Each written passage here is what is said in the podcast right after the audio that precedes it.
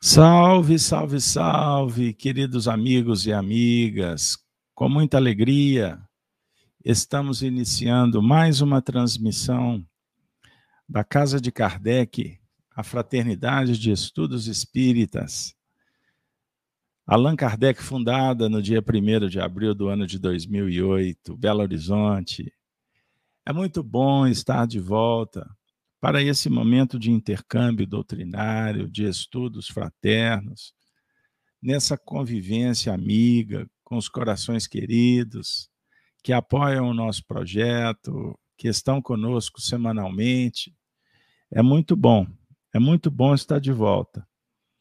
Então, nós iniciamos os nossos trabalhos fazendo uma oração, rogando as bênçãos para que o nosso evento seja não só um encontro de troca de informações, de conhecimento, de convívio fraterno, mas também intercâmbio com os nossos mentores espirituais.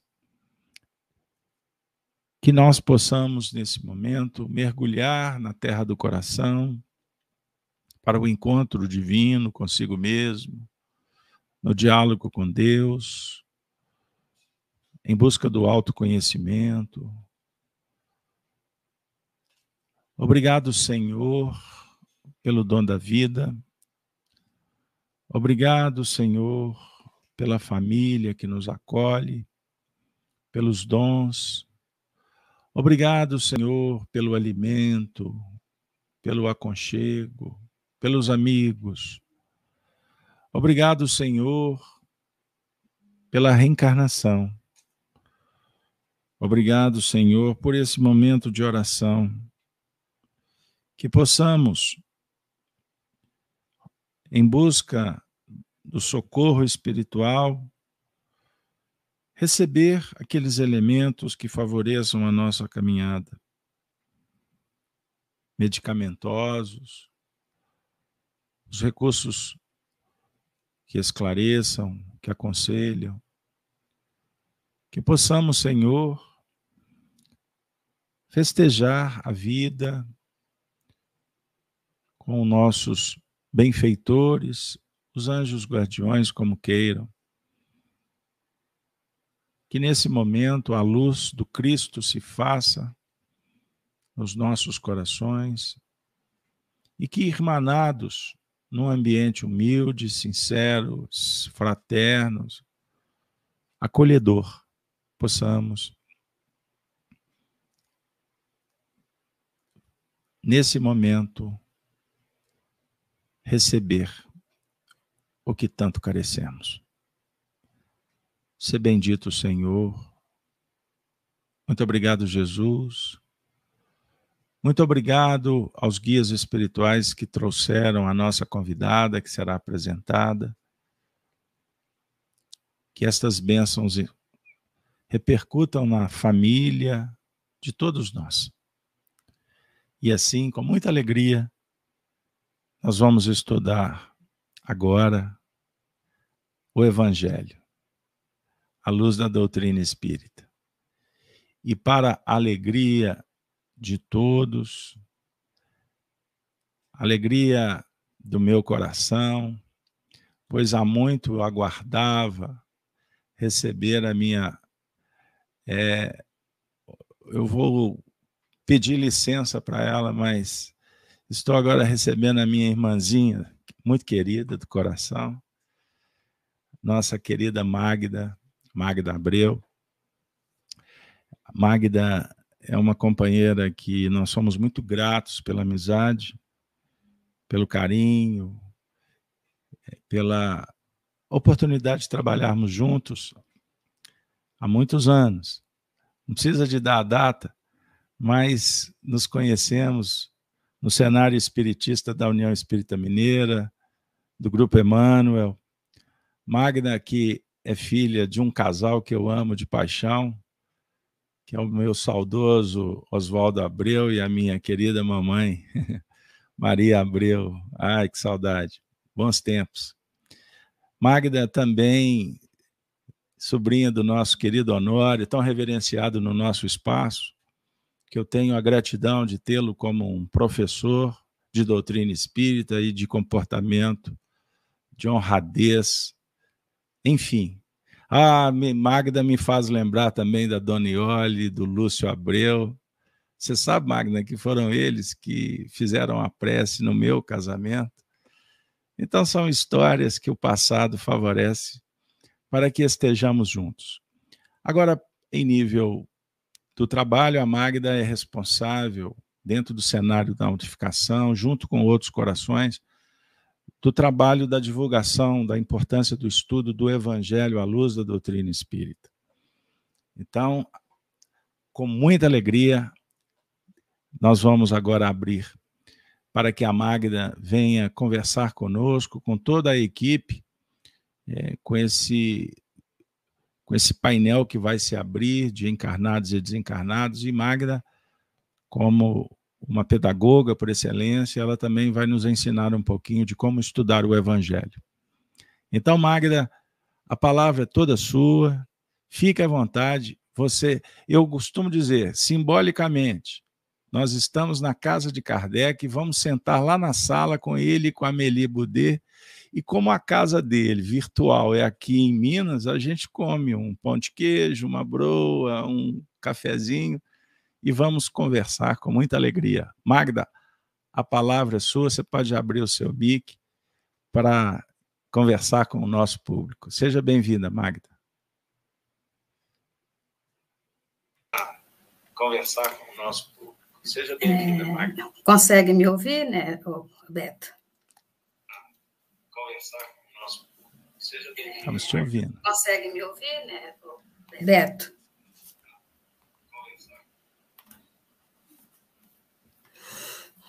Tá dando para ouvir? Então tá bom. Pode falar. Tá. Nós queremos nesse instante agradecer a Deus, a Jesus, pela oportunidade do trabalho que nos é oferecido ao nosso coração querido, que é o Beto, né? Olha, tudo que ele falou a meu respeito, eu vou devolver para ele, porque ele também é um coração muito querido, né? Então, é, vamos agradecer a essa oportunidade que ele nos está dando, né, do trabalho, e agradecer a todos aqueles que nos ouvem, né? pelo carinho e pela paciência de nos ouvirem é, nesse trabalho. Né? Ah, o Beto, nos, nós combinamos com o Beto de trazermos para vocês algumas reflexões em torno do método de estudo do Evangelho de Jesus.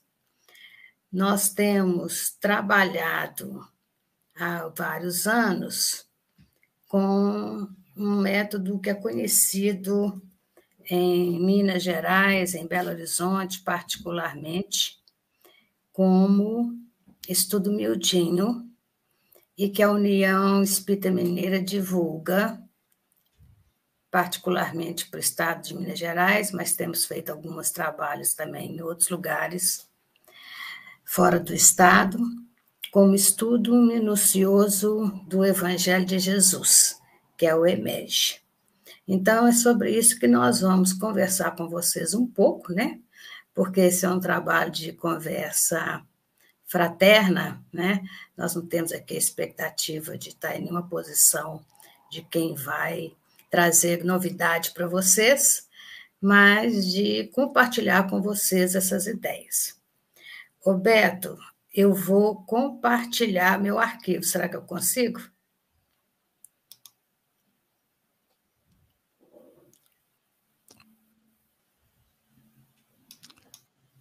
Vamos lá, fica à vontade. Deixa eu ver aqui se eu consigo. É compartilhar uma janela, né?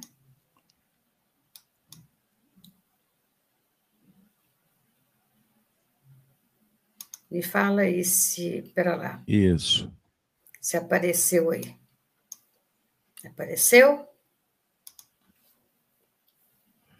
Tá ok. Ok. Joia. Tá muito bom. Tá. Sim. Nós estamos trazendo esse material, viu, gente? Não é, não é para a gente colocar nenhum tipo de afastamento de quem nos ouve, não, pelo contrário, sintam-se todos abraçados. É que a memória é fraca, né? Depois de um certo tempo, então, fica mais fraca ainda. Aí a gente precisa desse apoio para nós não esquecermos das falas que vão ser colocadas aqui, tá? Então, o objetivo é só esse. Ah, o, qual, o que, que nos motiva estudar o Evangelho à luz da doutrina espírita? É, começamos lá com Kardec, no Livro dos Espíritos, na sua parte terceira, no capítulo 1, da Lei Divino Natural, na questão 625, quando Kardec pergunta qual o tipo mais perfeito que Deus tem oferecido ao homem para lhe servir de guia e modelo. E os espíritos respondem Jesus.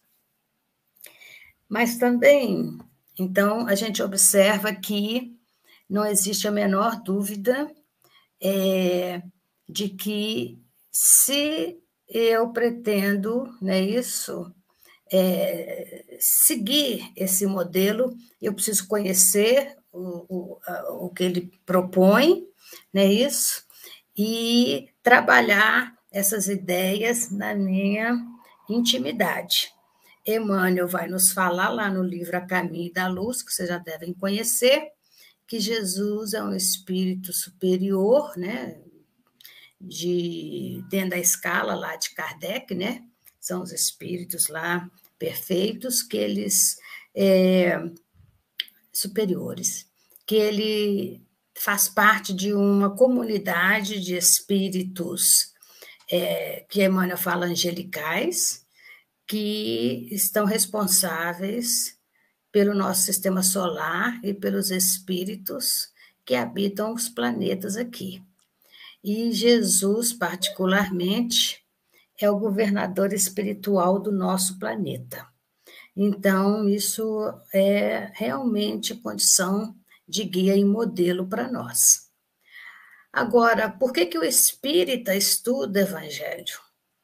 Emmanuel, no livro Consolador, na segunda parte, no capítulo 4, em que ele está tratando da questão da iluminação íntima, é perguntado para ele como interpretar a ansiedade do proselitismo espírita em matéria de fenomenologia ante essa necessidade de iluminação?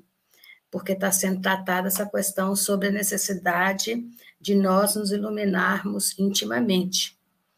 E Emmanuel nos fala que o espiritismo sem evangelho pode alcançar as melhores expressões de nobreza mas não passará de atividade destinada a modificar-se ou desaparecer, como todos os elementos transitórios do mundo.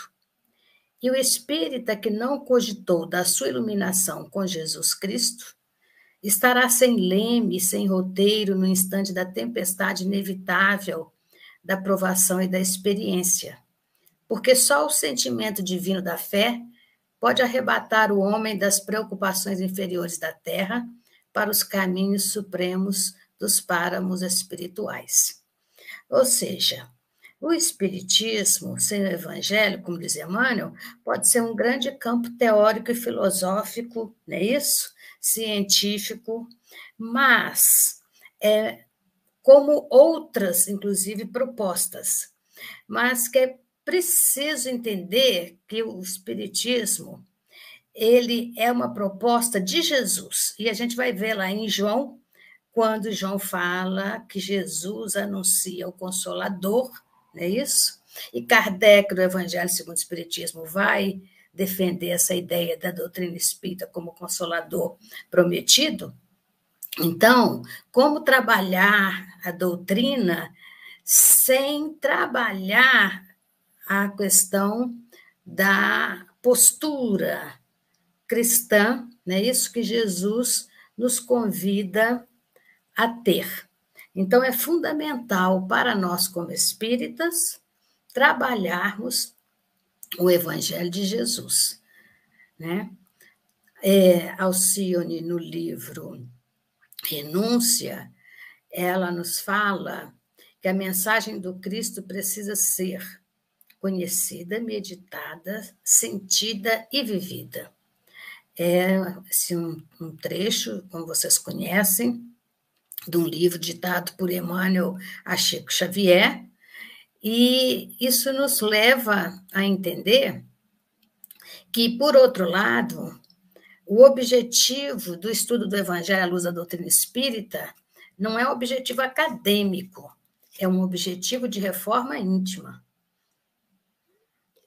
Para que nós possamos trabalhar o Evangelho tendo como primeiro alvo nós mesmos, a nossa própria mudança íntima. Ok? Beto, você vai avisando para a gente aí se tiver alguma dificuldade, tá? Por favor. Ou interferindo se você quiser. Nós temos. Tá tranquilo. É. Nós vamos até que hora mesmo, Beto?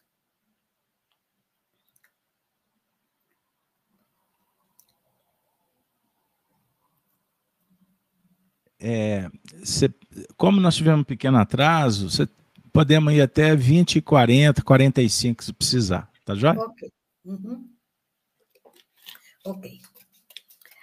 Ah, nós temos, então, trabalhado para estudar o Evangelho à luz da doutrina espírita com esse método, o método miudinho, que foi criado por um grupo, fundador lá do grupo Espírita Emmanuel, há mais de 60 anos atrás. E desde 1997, nós estamos tendo a possibilidade na União Espírita Mineira de levar esse método para as, as casas espíritas, na realidade, para o movimento espírita de Minas Gerais. E nesse trabalho, nós denominamos o miudinho como estudo minucioso do Evangelho de Jesus, ou EMEGE. Então, se você ouvir falar de EMEGE, é a mesma coisa de miudinho. E é um método simples, nós colocamos aqui uh, uma representação que a gente tem usado aí durante esses anos, né, é, que resume, na realidade, a parte introdutória do livro Luz Imperecível, que é um material que foi publicado pela União Espírita Mineira em 1997, quando se comemorava os 40 anos de registro do Grupo Emmanuel. Né? E é um material que também, nessa primeira parte, reproduz, depois vou mostrar para vocês, material que foi publicado pela União Espírita Mineira nas décadas de 70 e 80, principalmente, e que depois a gente vai mostrar para vocês como vocês podem fazer para ter acesso a esse material que está disponível para download no site da União Espírita Mineira. De modo geral, o que, que nós vamos fazer? Isso aqui é, uma, é apenas um, um diagrama, né? uma representação dos passos que a gente faz para trabalhar essa proposta. Após escolher a passagem, o versículo, nós vamos contextualizar o texto bíblico que foi escolhido. A questão da escolha da passagem do versículo, quando a gente pensa nesse método como uma reunião na casa espírita, não é isso? Ele naturalmente vai ficar aí a critério daquele coordenador, né, que a gente vai chamar aí dos facilitadores hoje, né, o pessoal fala mais nesses termos, mas é, à medida que o grupo vai se, digamos assim, é, harmonizando entre si, é importante que o próprio grupo possa escolher a passagem de interesse do grupo. Agora, muitas vezes, o interesse é num versículo e não uma passagem. De qualquer maneira, sendo um versículo ou uma passagem, a gente contextualiza o texto. Isso significa, se eu estou estudando um versículo, eu preciso saber aonde que está esse versículo. Porque se eu tirar qualquer texto do contexto de um texto maior, eu posso fazer uma interpretação equivocada. Então, é importante a gente contextualizar. E essa contextualização, muitas vezes, ela não vai, ela não fica só na contextualização da, do, do, versículo de uma passagem. Às vezes eu vou estudar uma passagem, é interessante ver o que foi falado antes ou o que, que vem depois.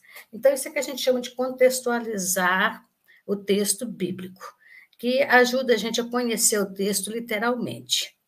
É possível que dentro desse texto tenham palavras ou tenham locais, não é isso? É, que nós não conheçamos, porque são próprias da época do Cristo, em que o texto foi é, produzido, né? depois, alguns anos depois da crucificação de Jesus. Então, é, existem instrumentos como dicionários, que a gente chama de dicionário bíblico ou histórico, e atlas históricos que podem nos ajudar para que a gente possa ter uma ideia desse, desse contexto. Por exemplo, o que, que significa, o que representava Jerusalém para o povo naquela época? O que, que era o fariseu? O que, que era o publicano? E vocês vão ver o seguinte, que na introdução do livro Evangelho segundo o Espiritismo, Kardec faz isso. Ele apresenta lá as notas históricas, lembra? Ele fala sobre o fariseu, sobre o publicano, sobre o pessoal daquela época e né, o, o samaritano. O que, que ele está fazendo ali? Ele está fazendo um pequeno dicionário bíblico, dando para a gente o contexto da época. Então, isso é importante, às vezes, para nós. Agora, como nós queremos estudar miudinhamente, né, se a gente puder falar assim, é importante a gente, muitas vezes, parar em algumas palavras, em algumas expressões, para a gente ter o tempo para trabalhar essas ideias. Alcione também, no livro Renúncia, ela fala que quando eles trabalhavam, ela está em Paris quando ela fala isso, mas ela origina-se da Espanha. E ela fala que quando na Espanha eles estudavam o evangelho no culto do lar, ela, mãe e padre Damiano, que é uma das reencarnações de Emmanuel, ela fala que muitas vezes o mesmo versículo eles não conseguiam estudá-lo numa só noite porque tinha tanto conteúdo para extrair daquele versículo que às vezes levava mais de uma noite de estudo para se entender completamente aquilo que Jesus tinha falado naquele contexto. Então, isso acontece na reunião do estudo miudinho. Por isso é que essa, esse não, é, não é uma reunião, não é um curso, o, o, o EMEG. Ele não é um curso, ele é uma reunião que ocorre na casa espírita, entre aqueles que têm o interesse de estudar continuamente o Evangelho. Enquanto a casa tiver reunião, eu estou estudando o Evangelho. Não tem a característica de um curso que tem princípio, meio e fim, né? que está programado para um determinado tempo. Ok? Por isso é que nós, nós é, observamos isso, que quem quer trabalhar com o miudinho, a gente não pode ter expectativa de que a gente vai conseguir vencer todos os quatro evangelistas no, né, num tempo pequeno. Isso não vai acontecer. Por quê? Porque às vezes um mesmo versículo eu gasto bastante tempo para trabalhá-lo, ok? O que, que norteia para nós a interpretação do estudo do Evangelho? A doutrina espírita. Por quê? Porque é uma interpretação do Evangelho de Jesus à luz da doutrina espírita. Então, esse é o nosso norteador, né? E depois a gente vai colocar aqui algumas referências que a gente usa. Não são, não fecha-se nelas, mas aquelas que a gente tem usado mais. Agora, como Alcione falou, que a mensagem de Jesus precisa ser conhecida, meditada, sentida e vivida, é lógico que o conhecer, o meditar, estão postos dentro desses passos que a gente está vendo aqui do 2 ao 5, né? Mas é, sentir e viver a mensagem de Jesus significa nos colocarmos dentro da mensagem para que a gente possa se situando dentro da mensagem, promover a nossa reforma íntima. E dentro desse contexto, quando a gente fala se situar, nós estamos falando de nos situarmos como espíritos que nós somos. Que temos toda uma trajetória espiritual, de várias encarnações, de vários momentos que nós estamos vivenciando e que nós precisamos trabalhar a nossa evolução é, íntima, né? Emmanuel vai falar lá no livro Pensamento e Vida que duas asas conduzem o espírito ao Criador, que é a sabedoria, que vai ser o conhecimento, e é, o amor, que é a vivência produtiva em favor de si do semelhante, tá? Então a gente parou aqui um pouquinho, Beto, para poder explicar para eles, né, para quem está nos ouvindo a questão do método, e vamos então exemplificar o, o, método, tá? Nós não pretendemos trabalhar todos os, os slides que estão aqui, não, viu, gente? dentro do prazo que nós temos, nós vamos trabalhar aquilo que a gente conseguir, mas só para vocês terem uma ideia de como que a gente trabalha. O objetivo é sempre a reforma íntima. Bom, então vamos pegar aqui para exemplificar as curas de Jesus, né? E a gente às vezes pode pensar o seguinte: a cura de Jesus é, nós vamos trabalhar em cima da técnica que Jesus usava, do trabalho que ele fazia, e isso a gente vai ver, por exemplo, no capítulo 15 do livro A Gênese, em que Kardec vai exemplificar com várias questões relacionadas, com vários fatos do Evangelho, o capítulo 14, onde ele fala sobre o fluido cósmico universal. Percebe? Então, é lógico, nós vamos aproveitar, quando a gente julgar a luz da doutrina, nós vamos pegar todos esses aspectos: o aspecto do campo material, o aspecto do campo íntimo. Aqui, em razão do nosso tempo, nós optamos por trabalhar diretamente na questão íntima, tá certo? Mas se nós estivéssemos na casa espírita trabalhando uma cura de Jesus, como nós vamos fazer aqui, que é o caso do cego de Jericó, que está narrado em Lucas, no capítulo 18, nos versículos 35 e 43, é lógico que nós trabalharíamos todo esse conteúdo né, que Kardec nos traz para podermos ver como é que um espírito da envergadura de Jesus consegue trabalhar a cura, não só do cego, como de várias outras é, criaturas que o procuraram na época, né? Mas nós não vamos trabalhar com esse com essa parte técnica, a gente chama de técnica, viu, gente? A gente pede licença a Jesus para poder chamar essa parte de técnica, que é a parte realmente da cura em si, mas nós vamos tirar da questão da cura a questão da reforma íntima tá? Num outro momento, a gente pode trabalhar mais essa questão de como é possível fazer. Então, primeira coisa, nós vamos contextualizar. Aqui, nós vamos pegar a passagem, mas não vamos conseguir trabalhá-la toda, não, tá?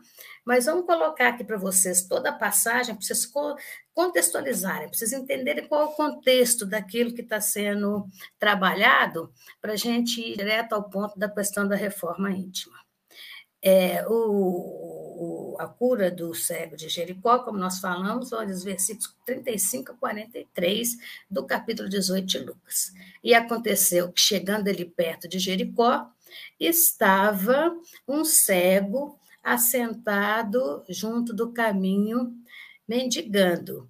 E, ouvindo passar a multidão, perguntou o que era aquilo. E disseram-lhe que Jesus Nazareno passava. Então clamou, dizendo: Jesus, filho de Davi, tem misericórdia de mim. E os que iam passando repreendiam-no para que se calasse. Mas ele clamava ainda mais: Filho de Davi, tem misericórdia de mim. Então Jesus, parando, mandou que lhe o trouxessem. E chegando ele, perguntou-lhe, dizendo: Que queres que te faça? E ele disse: Senhor, que eu veja. E Jesus lhe disse: Vê, a tua fé te salvou. E logo viu e seguia-o, glorificando a Deus. E todo o povo, vendo isto, dava louvores a Deus. Tá? Então, esse é o contexto que nós estamos trabalhando com ele. Nós poderíamos, por exemplo, pegar qualquer um desses versículos né? E ao pegarmos um desses versículos, nós iríamos olhar o contexto, que é a passagem. Aqui, nós já trouxemos para vocês de uma vez, para vocês entenderem o que, que aconteceu naquele momento, né? Em que Jesus está saindo de uma cidade que é chamada de Jericó, e tem uma multidão, e tem um cego que não vê, mas ouve aquele burburinho, quer saber do que está acontecendo, falam que é Jesus que está passando, e ele não perde a oportunidade, ele grita e implora Jesus por misericórdia. Então, é, vamos trabalhar alguns aspectos desse conteúdo. Nós vamos utilizar, naturalmente, as obras de Kardec. Né? Isso tem, é fundamental para nós. Todas aquelas que vierem a contribuir com esse estudo, nós vamos trazer aqui alguns trechos de algumas para vocês verem como que a obra de Kardec é que tem que nos dar a base, sabe? O norteador, o norte de como nós vamos trabalhar. Nós trabalhamos muito com o material do Chico Xavier, porque nós vamos ter, por exemplo, no trabalho do Chico Xavier, uma relação muito grande com a questão das informações da espiritualidade sobre o Evangelho de Jesus, particularmente Emmanuel, que tem um trabalho, né, e ele vai falar um pouco sobre isso para nós, na introdução, depois vocês deem uma olhada, do livro Há Dois Mil Anos, em que ele fala que ele é um dos operários do exército de Cristo, do Cristo, né? Então, ele tem esse trabalho de divulgação do Evangelho de Jesus, que nós acreditamos que esteja, ele seja, inclusive, um dos coordenadores desse aspecto. Ah, mas a obra de André Luiz tem muita informação para nós sobre o Evangelho e a obra de Humberto Campos é também fantástica. A gente até destaca aqui para vocês, vocês devem conhecer já a Boa Nova. Nós colocamos só esses três autores, porque não ia dar para poder falar de todos, mas toda a obra de Chico Xavier é permeada dessas informações. E outros companheiros que, naturalmente, têm contribuído também né? Então, a gente coloca aqui, é o material que a gente tem mais afinidade para trabalhar. Existe também uma pequena contribuição dos encarnados que podem uh, contribuir com a questão do método. Nós temos o Luz Imperecível, como nós já falamos, que foi editado em 1997, comemorando 40 anos do Grupo Emmanuel, que tem várias interpretações de vários versículos e passagens do Evangelho. Esse é o material que nós falamos para vocês, foi publicado entre 70 e 90, né? particularmente 70 e 80, que é uma série que chama Evangelho e Espiritismo. E essa série o volume 5 dela é que fala como, por que e para que estudar o Evangelho à luz da doutrina espírita. Parte desse material está mais ampliada aqui no Luz Imperecível, porque o esse material teve a contribuição do Grupo Emmanuel, das pessoas do Grupo Emmanuel, inclusive do Honório Abreu, do Sobral, do pessoal que nessa época trabalhava isso, né? O Sobral e o Leão Zalho, que o Beto conheceu também, né? É, foram as pessoas, quando eu perguntei para minha mãe, sabe, Beto, quem foi que é, pela primeira vez falou sobre essa ideia, ela falou para mim que foi o dia que o Leão e o, e o Sobral chegaram para o grupo e falaram: vamos estudar Evangelho? E aí começou todo esse trabalho, né? E esse material aqui foi uma contribuição que a área do estudo do Evangelho da União Espírita Mineira fez, né? Trabalhando as ideias que estão aqui, nesse primeiro volume, né? Tentando dar um percurso didático para ele, fazendo uma interpretação mais detalhada, foi usado o jogo de Jesus, e tentando dialogar com quem trabalha, quer estudar, né, num sistema de perguntas e respostas para a pessoa poder descobrir que realmente todo mundo é capaz de estudar o Evangelho. Percebe? Isso é Legal. é muito importante, ok? E aí, isso aqui, tá, esse material está para download no, no, site da União Espírita Mineira, viu, gente? Inclusive, esse material aqui, não está só ele, não. Foi, foi colocado agora, recentemente, é, toda a coleção, tá? Em PDF, é, no site da União Espírita Mineira, ok?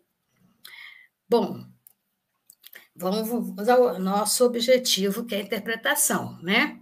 Antes da gente entrar na questão do versículo, deixa eu colocar aqui para vocês um texto do Luz Imperecível que fala assim: Diante de um texto da Boa Nova, abrem-se, segundo o grau de interesse, de sensibilidade, de determinação, várias janelas pelas quais o aprendiz visualiza todo um território vibracional em que o pensamento do Cristo circula radioso, canalizando os mais suaves valores na direção das profundezas do espírito imortal.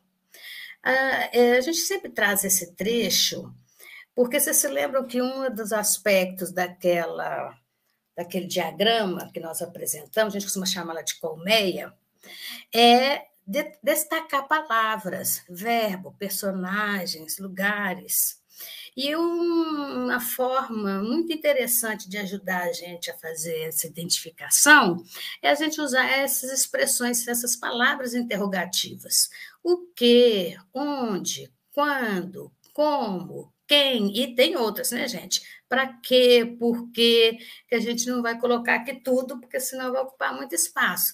Então, e aconteceu que, chegando ele perto de Jericó, estava um cego assentado junto do caminho, mendigando, é isso? Quando o livro Luz Impressível fala da abertura, dependendo da sensibilidade, do grau de interesse de cada um, de várias janelas, de território vibracional, o que, que ele quer dizer? Ele está dizendo o seguinte: que se você tiver um grupo de pessoas que está estudando o Evangelho na casa espírita, pode ser que uma pessoa desse grupo pergunte assim, mas por que Jericó? Onde? Né? Por que, que Jesus escolhe aquele local para dar oportunidade àquele cego? Não é isso? Ah, quem é esse cego? Percebe? Ou então, como é que esse cego estava? Estava sentado, estava de pé, ele estava caminhando, onde ele estava, não é isso? Então, essas são as janelas, e cada pessoa, dependendo da sua necessidade íntima de aprendizado, vai chamar mais atenção para um aspecto, e todos no coletivo vamos construir um entendimento amplo desse, desse versículo. Por quê? Porque a dúvida de um me ajuda a refletir, as questões que o outro propõe me ajuda a refletir. Por isso é que o Luz Imperecível e todo esse material que a gente mostrou para vocês anteriormente vai dizer que essa é uma reunião para troca de ideias. É lógico que tem uma coordenação, essa coordenação vai ficar a critério daquele que mais compromisso tem com a doutrina espírita, não é isso? Tudo isso como a casa espírita realmente se estrutura para suas reuniões de estudo. Mas é um trabalho em que a troca de ideias é extremamente importante para todos, ok? Tudo bem? Então, vamos tentar agora colocar em prática esses elementos na passagem, em alguns aspectos da passagem, porque a gente não vai conseguir fazer todos. A gente vai aqui até onde der para fazer no tempo que a gente tem. E aconteceu que, chegando ele perto de Jericó, estava um cego assentado junto do caminho mendigando. Por que, que a gente colocou isso aqui? Isso aqui não está no texto, não, mas isso é uma pergunta que o grupo tá, tem que fazer, né? Mas quem chegou? Chegou Jesus. Nós sabemos que é Jesus, porque se você for contextualizar essa passagem antes dela iniciar, você vai saber que é Jesus que está circulando naquela região, tá? Então, e nós não destacamos aqui Jesus destacamos aqui o cego, para que a gente possa trabalhar o quê? As personagens. Então, a questão que nós estamos fazendo aqui é quem? Não é isso? De quem se trata essa questão? Quem está envolvido nesse processo? Então, por exemplo, quem estava sentado? Aí nós vamos ver que quem estava sentado era um cego, né, gente? Aqui a gente faz mais ou menos só porque a gente não consegue dar chance para vocês irem falando. Se vocês quiserem, vou escrevendo aí as respostas se vocês quiserem. Mas a troca de ideias seria nesse sentido, a coordenação vai passar essa reflexão para quem está ouvindo, né? Então, se eu penso em quem, eu poderia perguntar quem estava lá em Jerusalém, caminhando, entrando ou saindo, seria Jesus, mas aqui vamos focar no cego, né? Então, eu tenho um cego que está sentado à beira do caminho. Aí, eu posso perguntar, mas por que, que ele é cego? É outra questão. Aí, a doutrina espírita vem para me esclarecer sobre a questão do cego. Por que, que Jesus escolhe essas circunstâncias para imortalizar para nós? Para deixar para nós, para dois mil anos atrás, nós estamos aqui nesse momento agora trabalhando essas ideias. Ora, o cego, como todos nós que aqui estamos, é um espírito reencarnado, concordam? Que está, no caso da cegueira sobre lei de causa e efeito. Nós também estamos sob a lei de causa e efeito em outras circunstâncias.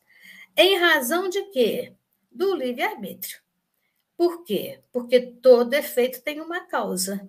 E tudo aquilo que nós vivenciamos tem uma causa. A causa provocada por como, como nós usamos o nosso livre-arbítrio. Então, isso é uma informação que a doutrina espírita nos dá. Percebe? Agora, é importante a gente trabalhar esses conceitos com a fonte, que são as obras de Kardec e as obras subsidiárias reconhecidas pela comunidade espírita. Então, por exemplo, sobre livre-arbítrio, isso vai ser um momento de pesquisa para o grupo, em que o grupo vai se aprofundar nesse tema. Aprendendo com Kardec, no Livro dos Espíritos, na parte terceira, no capítulo 10, da Lei de Liberdade, que é a questão 843, e também na parte segunda, capítulo 6 da Vida Espírita, na questão 258, nós vamos ver as seguintes questões que Kardec traz para nós. Na 843, sobre o livre-arbítrio, ele pergunta: tem o, homem o livre-arbítrio de seus atos? E os espíritos respondem, respondem, pois que tem a liberdade de pensar, tem igualmente a de obrar. Sem o livre-arbítrio, o homem seria a máquina. Percebe? Então, a doutrina espírita vai julgar para nós essas informações, que quando eu penso naquele cego, um espírito encarnado, eu vou pensar o seguinte: se ele está na condição de cegueira, é porque em algum momento no passado ele não, pelo seu livre-arbítrio, não deu possivelmente um foco mais apropriado para o uso da sua visão, ok? Lá na 258, Kardec pergunta: quando na reticidade, antes de começar nova existência corporal, tem o espírito consciência e previsão do que lhe sucederá no curso da vida terrena? Ou seja, antes de reencarnarmos, nós temos ideia do que, vamos vivenciar na nossa reencarnação? E os espíritos respondem: ele próprio escolhe o gênero de provas porque há de passar, e nisso consiste o seu livre-arbítrio. Isso é muito interessante, né? E a gente vai ver isso muito ilustrado nas obras de André Luiz. Né? Por quê?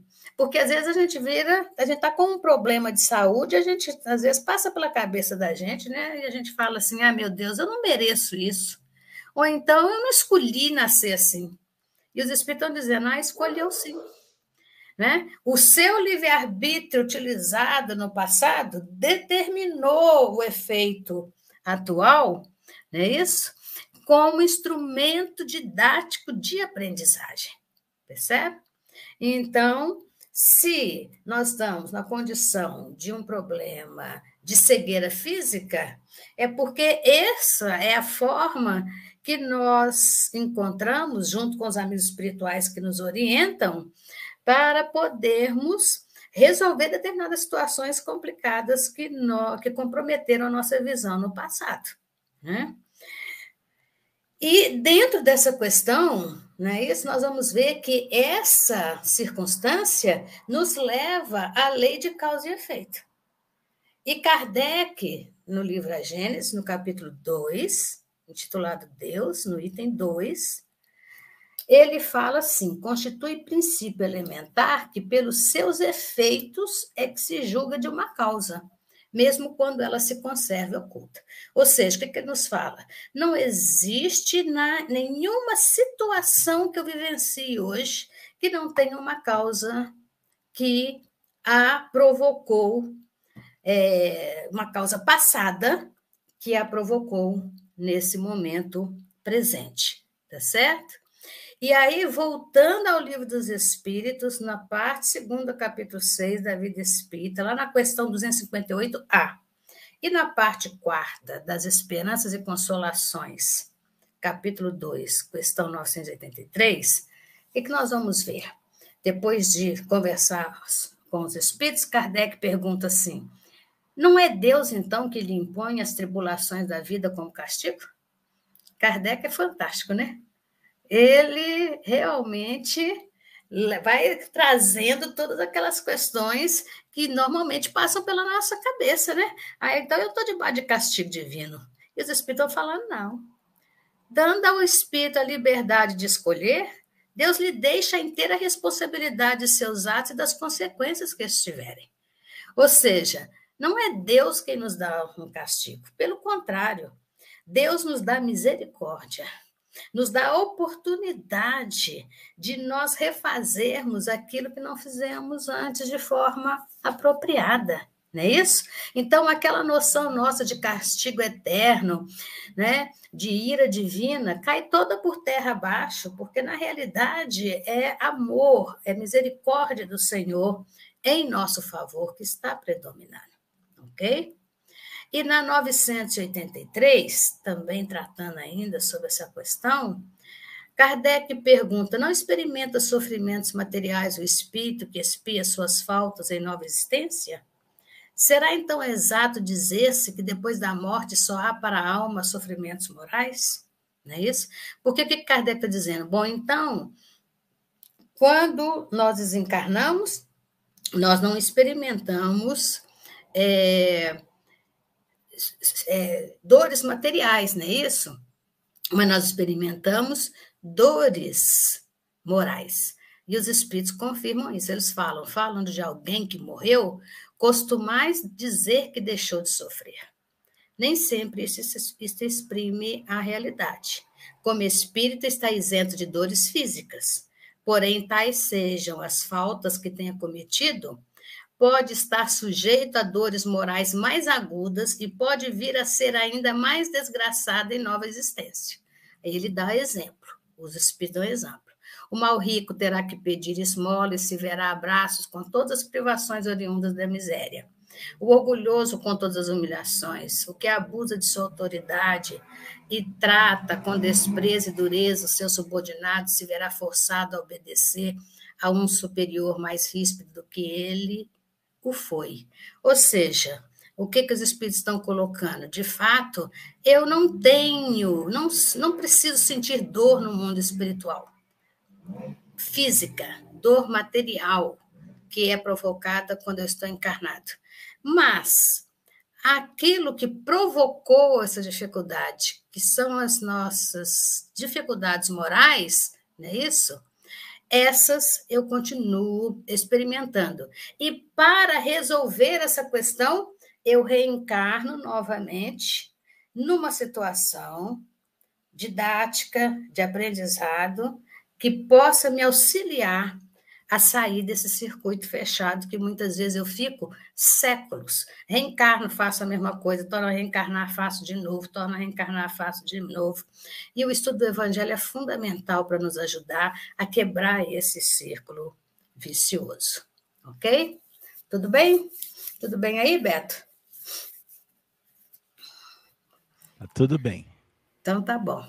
Então vamos voltar ao versículo, tá? Então, primeiro nós olhamos o cego, né? A questão do cego.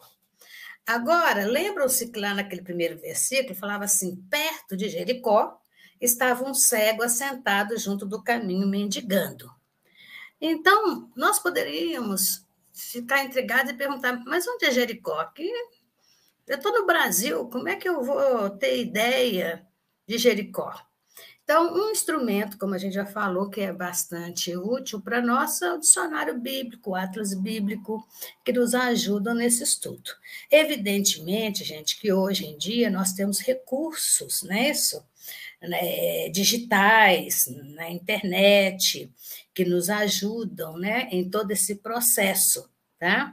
Então, é lógico que hoje nós temos um campo mais amplo para poder fazer esse tipo de pesquisa de contexto da época, tá? Só precisamos estar sempre atentos à fonte que nós estamos consultando, para termos certeza que é uma fonte que é segura, que é uma fonte que é reconhecida é, pelos seus pares no campo da ciência né, e, da, e da pesquisa, ok? Ah, mas, de qualquer forma, uma informação que a gente. Tem várias coisas que a gente poderia pegar, mas nós destacamos aqui é, apenas essas duas. Jericó é considerada, é, é, é, às vezes, lembrada como cidade das palmeiras. E hoje os pesquisadores sugerem que ela é uma das cidades mais antigas da, do mundo. Possivelmente em torno de 9 mil anos antes de Cristo, ela já, já tinha seus primeiros já tem seus primeiros registros arqueológicos. Ela está localizada a 240 metros abaixo do nível do mar e a 27 quilômetros de Jerusalém. Por que, que ela é chamada Cidade das Palmeiras? Nós vamos ver em Deuteronômio, no capítulo 34, versículo 3, uma referência a Jericó e a campina do vale de Jericó, a cidade das palmeiras. Tá? Nós trouxemos isso aqui para lembrar o seguinte: que muitas vezes nós conseguimos informações de contexto no própria Bíblia, no próprio Velho Testamento. Né? Muitas vezes, por exemplo, Jesus se refere a questões que estão no Velho Testamento. Ele, por exemplo, fala assim: Ouvistes o que foi dito, amarás ao próximo como a si mesmo. Eu, porém, vos digo: amai os vossos inimigos. Se nós formos lá no texto, vocês vão encontrar possivelmente uma letrinha ou uma referência, depende da estrutura editorial do texto bíblico que você está usando, que vai te remeter a Levítico, lá no Velho Testamento. Por quê? Porque quando Jesus fala ouvistes o que foi dito, ele está falando ali com doutores da lei que estão ouvindo para ele, ele está relembrando a eles que amar ao próximo como a si mesmo não é uma informação nova que ele está trazendo.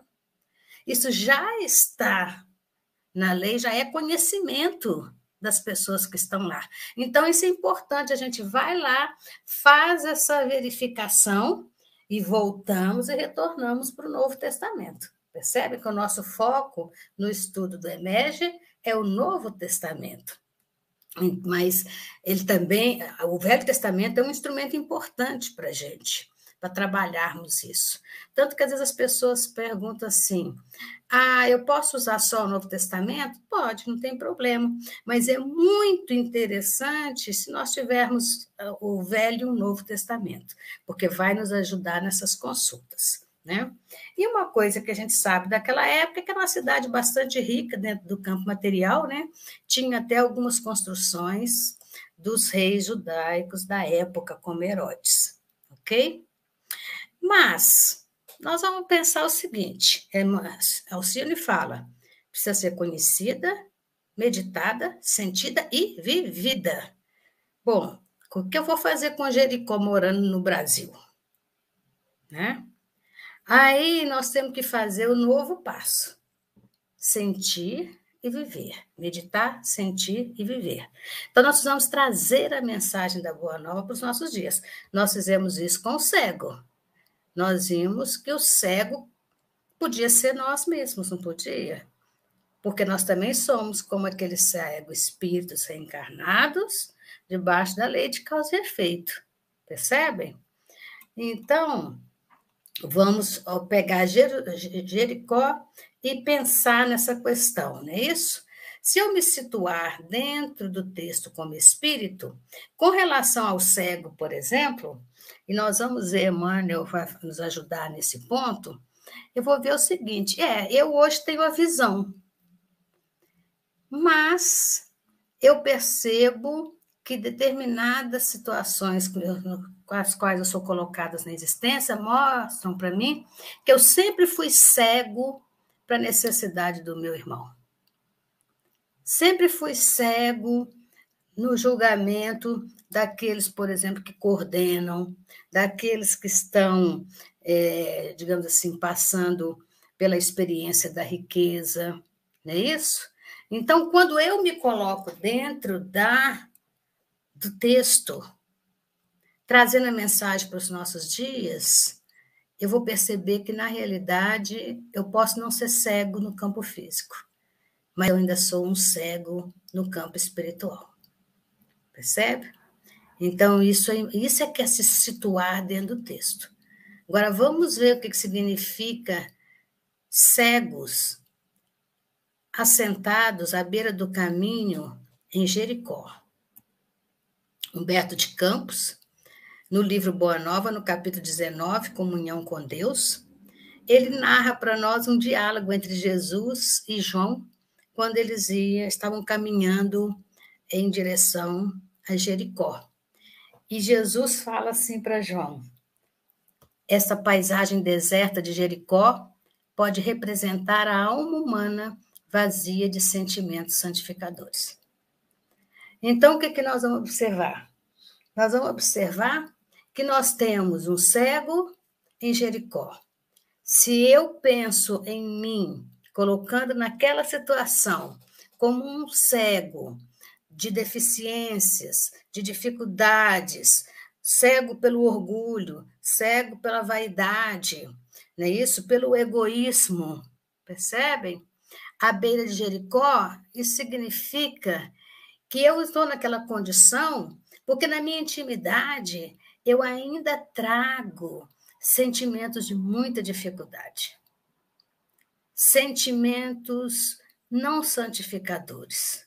Então, Jericó, quando eu trago o evangelho para minha intimidade, para nós espíritos imperfeitos, vai estar muito associado ao nosso padrão vibratório em torno ainda da rebeldia espiritual, em torno das dificuldades que nós apresentamos como espíritos que somos devedores das leis divinas, porque não as cumprimos adequadamente.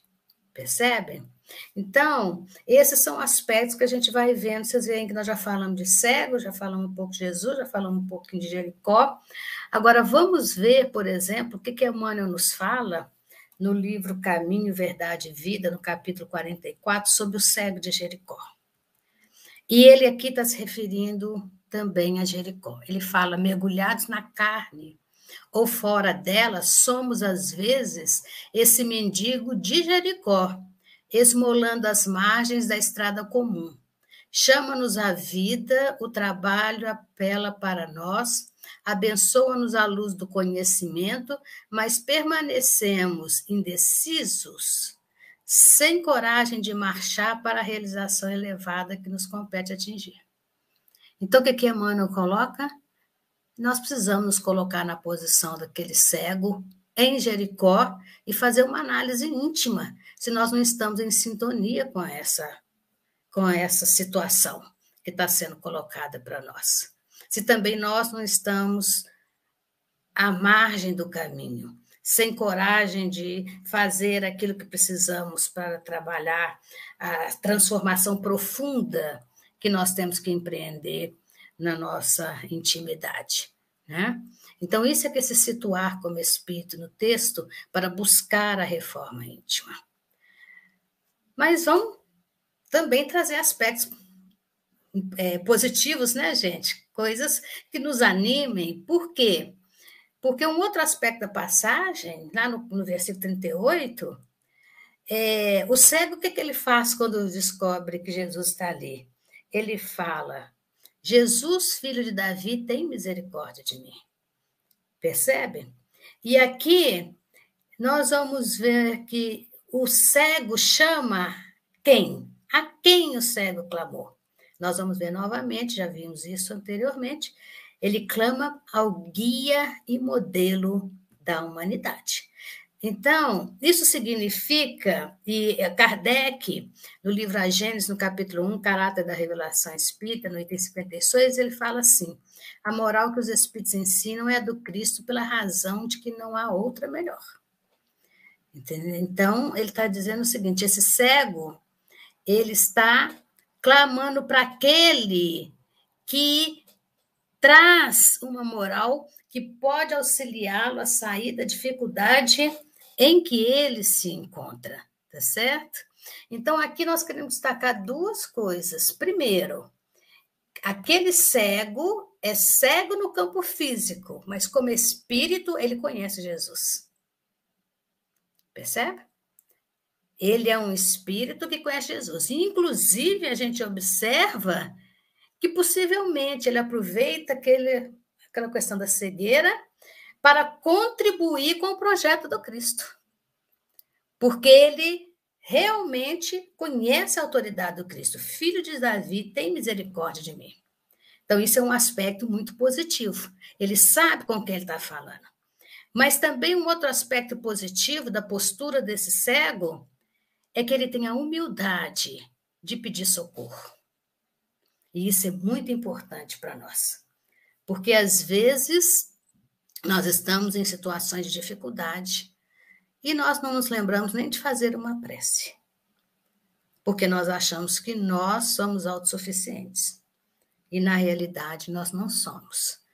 Muitas vezes nós precisamos da humildade de pedir ajuda para que possamos sair das situações de dificuldade.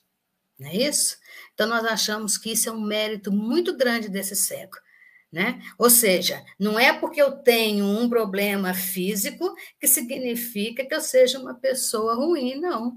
Às vezes eu sou um espírito, e a gente vê isso nas obras de André Luiz o tempo todo, que chegou num ponto em que se conscientizou e pede: não, eu já aprendi muito, posso até contribuir, mas eu preciso resolver aquele problema de mil anos atrás.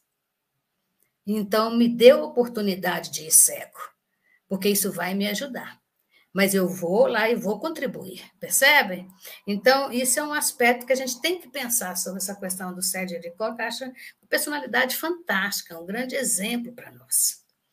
E aí, de novo, outro aspecto, o que, que Jesus diz para o cego? O que queres que te faça? Isso daqui é uma demonstração de um conhecimento pedagógico profundo de Jesus, né? Por quê? Porque Jesus não vira e fala assim: quem é que chamou? É o cego, então deixa eu correr lá para me poder é, curar ele. Não. Ele conversa com o cego. Ele quer tirar do cego aquilo que ele conhece. Não é isso? Ele quer dar ele a oportunidade de refletir em torno de suas próprias necessidades. E dentro dessa oportunidade, ele dá a ele a oportunidade de redirecionar o uso do livre-arbítrio naquilo que ele vai responder para Jesus. Afinal de contas, o que, que ele quer? Então, isso é um aspecto muito interessante. Principalmente quando a gente observa também o que, que o cego diz a Jesus: Senhor, que eu veja. Então, isso é fundamental para nós, porque ele escolhe algo correto. Ele podia virar e falar assim: Senhor, dá um jeito nesse pessoal aí, porque eu peço esmola e eles não me dão esmola. Mas ele não pede isso. Ele pede que eu veja, Senhor. Ou seja, ele sabe definir qual é a sua necessidade. Ele tem humildade de saber: o meu problema é não ver. Então eu preciso trabalhar no campo da visão. E é o que a gente tem que pedir a Jesus todo dia. Senhor, que eu seja paciente, Senhor, que eu seja mais humilde. Senhor, que eu seja mais tolerante.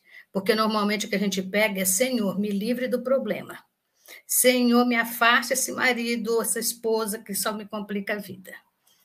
E não é isso que nós temos que fazer, porque nós temos que redirecionar o nosso trabalho, não é isso?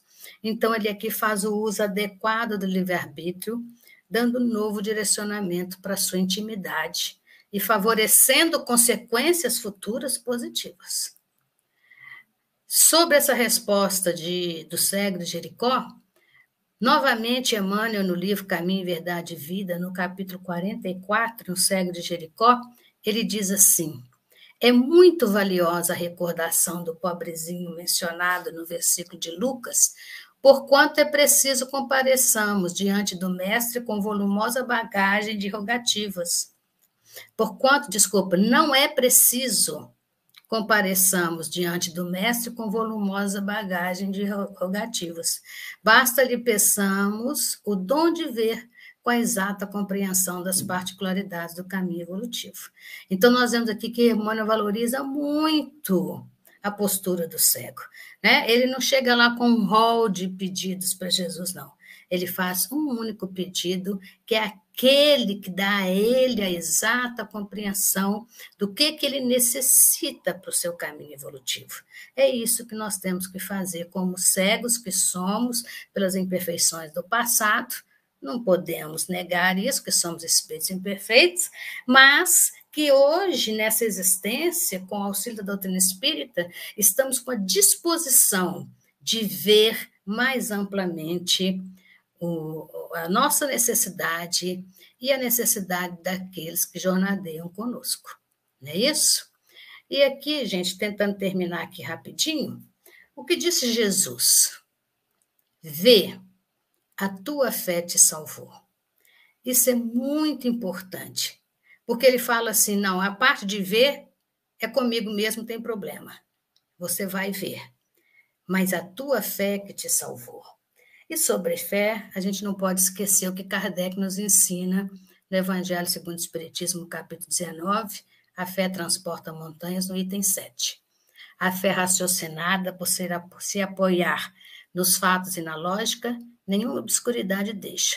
A criatura, então, crê porque tem certeza, e ninguém tem certeza senão porque compreendeu. Eis porque não se dobra. Fé inabalável só o é, a que pode encarar de frente a razão em todas as épocas da humanidade.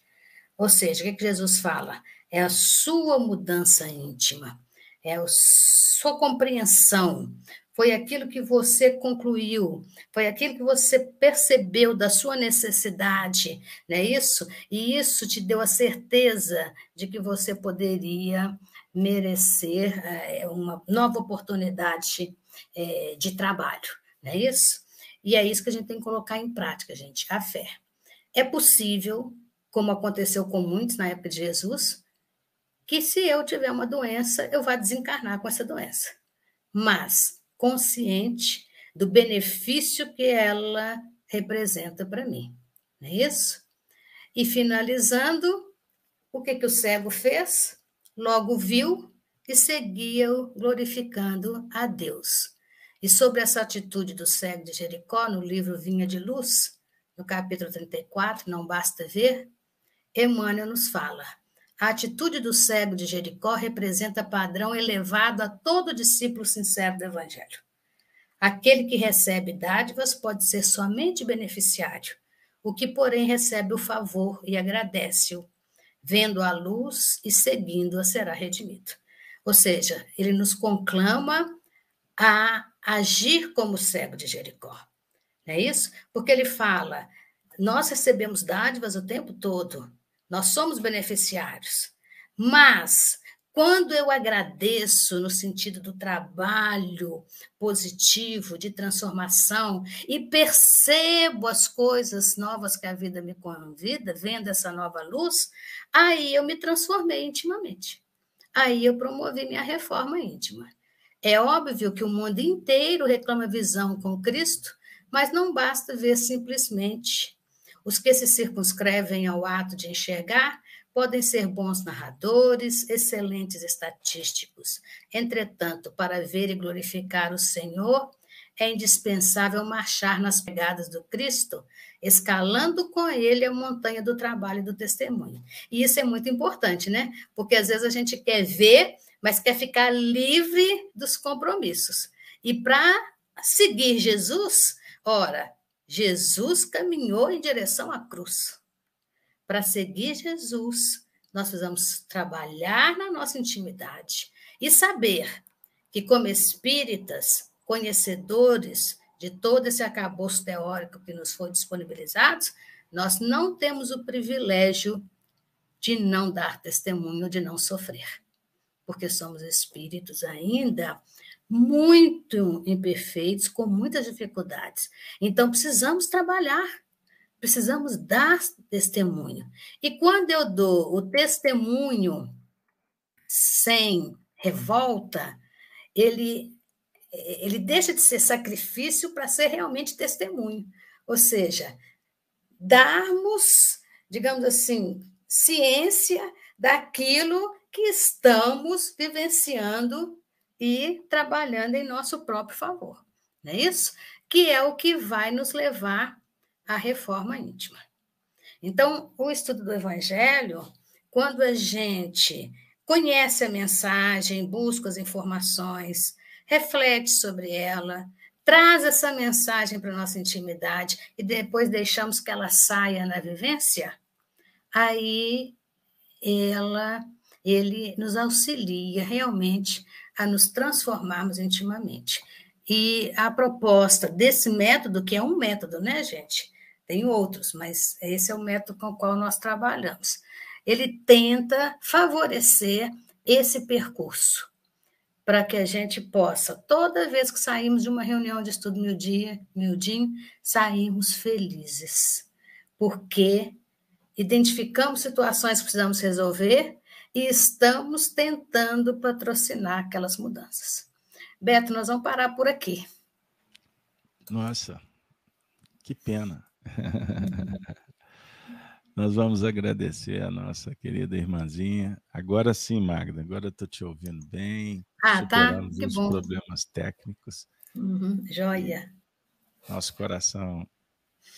Difícil segurar as emoções, porque você foi uma excelente médium, não só para nos é, auxiliar a viajar no passado, relembrar muitos momentos felizes de, de estudo, de convivência, mas também nos auxiliou a refletir é, em torno da magnitude dessa proposta, que é, eu sinto falta, sinto muita falta de termos mais é, companheiros compartilhando esse método, pois aprendemos e nos fez muito bem, a gente não tem dúvida de que é uma maneira muito, muito especial da gente tratar das nossas questões, é, no sentido de quando a gente entra dentro da proposta do Cristo,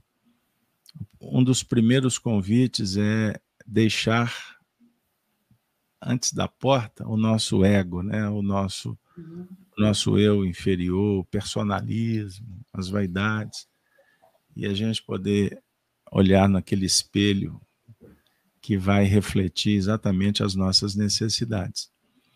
E circunstancialmente foi muito interessante porque hoje eu, eu dialogava com um amigo, Magda, Hum. E falávamos exatamente sobre a importância de quando estudamos o Evangelho, a gente deixar realmente é, as nossas querelas, as nossas questiúnculas, essas coisas pequenas, é, para que a gente possa olhar a partir de um olhar limpo, crístico, é? colocar uma lente que possa favorecer a vislumbrar um mundo novo, porque ele está bem, bem pertinho, né?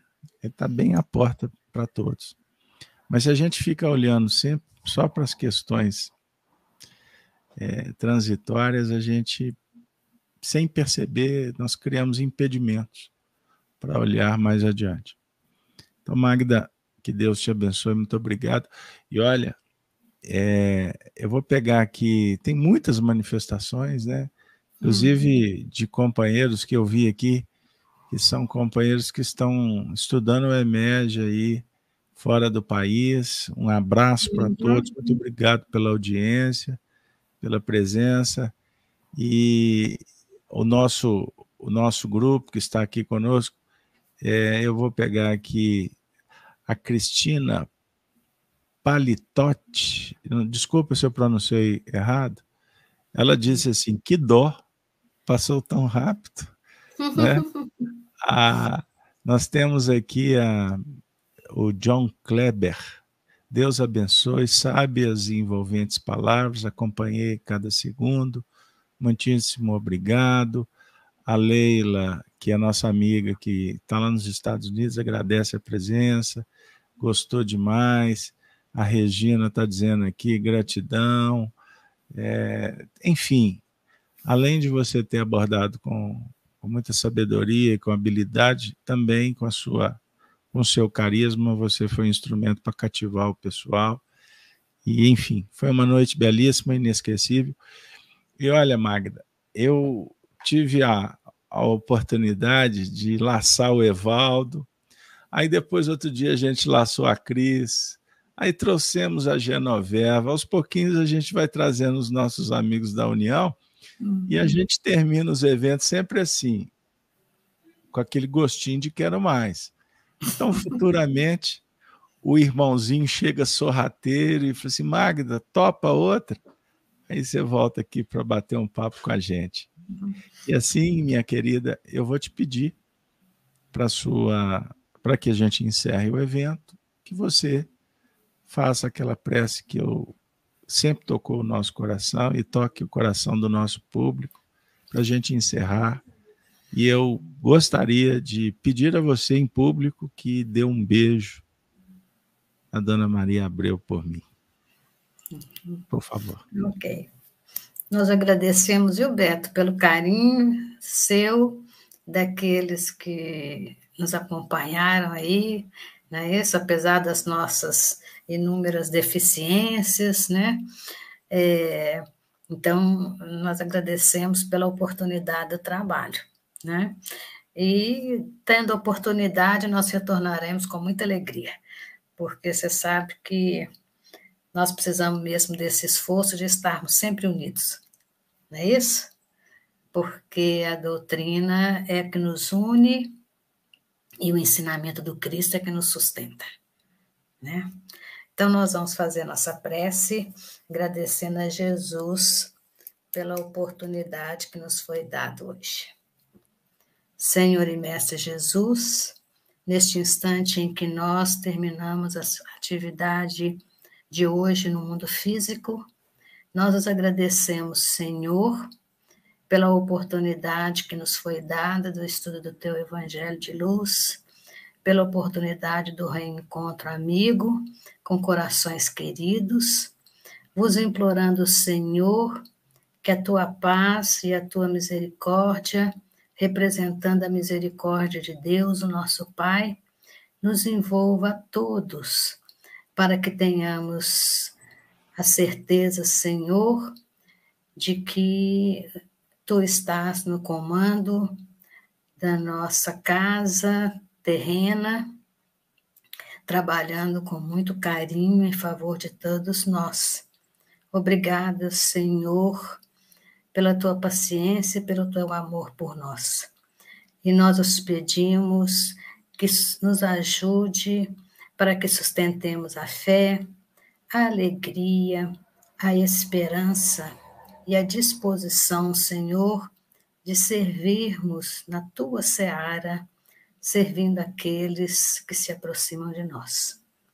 Que a tua paz nos envolva, Senhor, envolvendo a todos que aqui estão conosco, aonde quer que eles estejam, que eles possam receber em seus corações o conforto do teu amor, envolvendo, Senhor, aos nossos queridos amigos no mundo espiritual que em teu nome nos auxiliam, coordenando as nossas atividades. Se conosco, Senhor, hoje e sempre, porque necessitamos muito de ti. Que assim seja. Que assim seja. Assim, pessoal, nós vamos então interromper mais uma transmissão direto da casa de Kardec, abraçando os amigos do canal da Rede Amigo Espírita, YouTube, Facebook, Instagram Agradecendo também os amigos do canal Gênesis, que é mantido pela FEAC. E aproveito para convidá-los para estar conosco amanhã, às 19h30, para o nosso encontro das quartas-feiras, estudo das cartas de Paulo. Lembrem disso, estamos aí juntos nessa empreitada.